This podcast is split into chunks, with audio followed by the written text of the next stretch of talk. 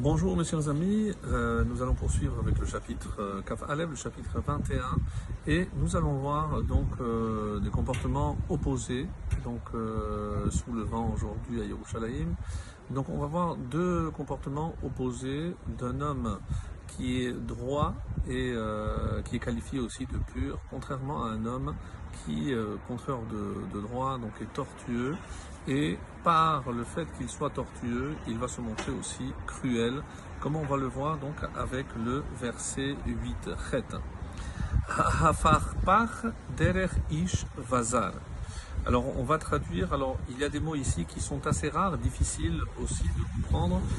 Hafarfar, c'est le seul, la seule fois où ce mot euh, apparaît ici, ça vient de Hefer, le contraire.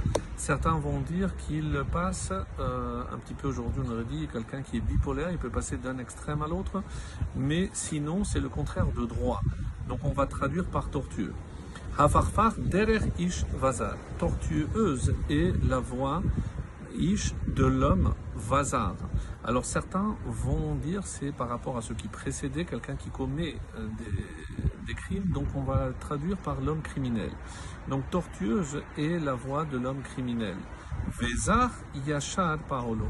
Mais l'action de celui qui est pur, yachar, est droite. Donc il y a ici, comme nous l'avions vu précédemment, donc l'opposition euh, entre le début et la fin du même verset. Alors on va voir ce terme de vazar qui pose problème parce que est-ce que c'est le vav euh, qui explique, comme certains disent, ou alors c'est une contraction? Ish vehu zar, c'est un homme qui est étranger, étranger à lui-même, c'est-à-dire on ne le reconnaît pas. Pourquoi? Parce que tantôt il passe un extrême, tantôt il passe à l'autre, donc il est, euh, comme on dit aujourd'hui, bipolaire. Donc on ne comprend pas son comportement et euh, il peut passer d'un extrême à l'autre, comme on l'a dit.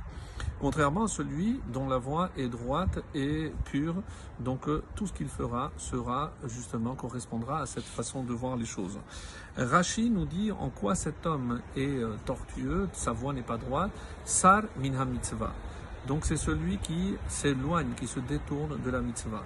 Donc la mitzvah désigne celui qui euh, est droit, comme notre nom l'indique, Yisraël, Yachar, Yachar, c'est même dans Yeshurun, le deuxième nom qu'on attribue à Israël, fait partie donc de la même racine, Yachar, droit, parce que c'est la valeur que Dieu apprécie le plus dans le descendant de Abraham, Yitzhak et qui, comme vous le savez, donneront ce nom au livre de Bereshit, Sefer Yesharim, l'homme des droits. Donc nous sommes les descendants de ces hommes droits. Et droit, celui qui évidemment s'attache à la mitzvah. Celui qui s'écarte, eh ben, c'est celui qui malheureusement est tortueux. Le Radak dit euh, zar. Donc ici, comme on a expliqué, étranger aux voies divines, pas étranger dans le sens où lui-même passe d'un extrême à l'autre, mais quelqu'un, comme dans la Avodazara, quelqu'un qui euh, va euh, consacrer toute son énergie à un culte étranger, non pas à Dieu, eh ben, est appelé aussi Zar, contrairement à celui qui est Yachar et pur, droit et pur. Euh, D'après certains, ce serait une allusion à Esav et à tous les descendants de Esav, c'est-à-dire les nations du monde. Les nations du monde qui ont un comportement toujours euh, euh, incompréhensible par rapport à Israël, et ça c'est encore vrai aujourd'hui, de nos jours, donc, et ils se retournent contre Israël.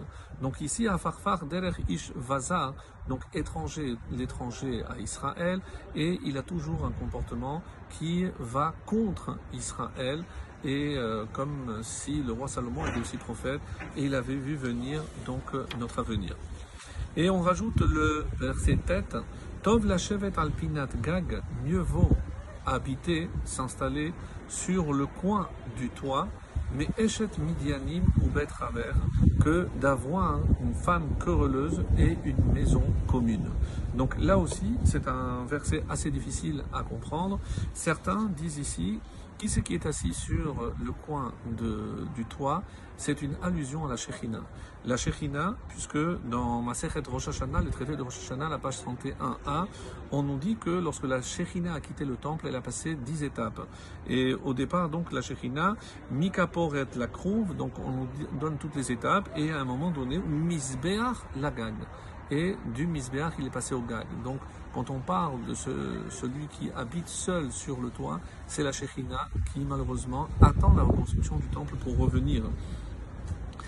Euh, comme c'est marqué, la preuve dans la Gemara, et comment c'est une allusion, comme c'est marqué, Tov la Shevet Alpinat Gag.